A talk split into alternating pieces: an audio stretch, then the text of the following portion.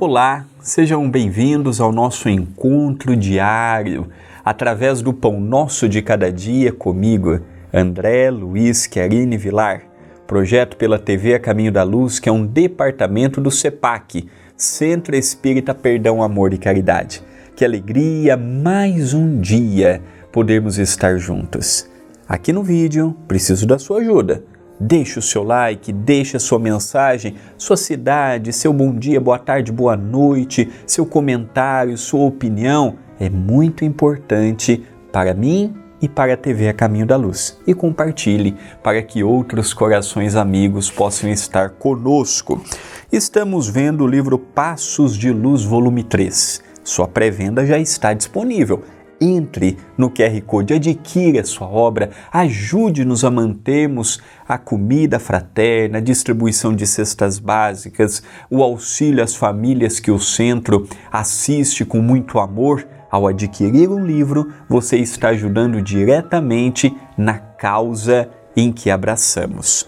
Hoje nós vamos ver uma frase de minha autoria no livro Passos de Luz, volume 3, capítulo 13 refeição espiritual. Não apenas de pão vive o homem. Por isso você precisa atentar ao lado espiritual, que lhe clama transformação e autoafirmação dos valores mais nobres e dignos do espírito. Então, não apenas de pão vive o homem. Esta é uma frase bíblica, não é uma frase minha mas usando ela como base para o desenvolvimento do pensamento, eu coloquei ela para mostrar como base central de que todos nós não vivemos apenas do pão material. A comida é evidentemente muito importante para a nossa sobrevivência, mas nós também temos que olhar urgentemente para o nosso lado espiritual. Quando eu estou com fome, quando eu estou com sede, quando eu estou com frio, o nosso corpo dá demonstrações. Quando eu estou com problemas espirituais, o meu corpo também dá demonstrações, a minha mente também dá demonstrações. É verdade que nem sempre eu quero ver. É verdade que nem sempre eu quero enxergar o que está à minha frente, mas ela me mostra. E precisamos, de modo urgente, ver a oportunidade que estamos tendo.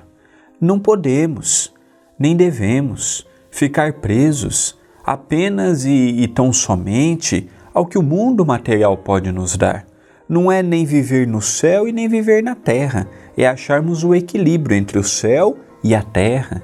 Nós somos viajores que temporariamente estamos num corpo físico, mas daqui a pouco a morte chegará para todos nós ceifando a nossa oportunidade. Assim que reencarnamos, a única certeza que temos é que um dia deixaremos este corpo. Só não sabemos a data, só não sabemos com precisão quando será.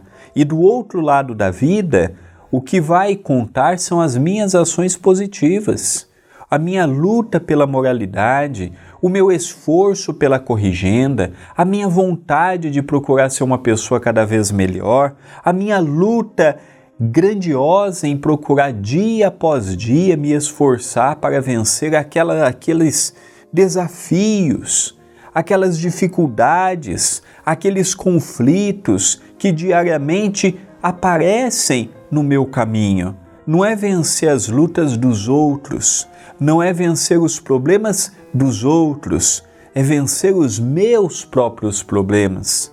É me desafiar no lado espiritual, é persistir nesta trilha que, quando eu ingresso, surge naturalmente os seus obstáculos.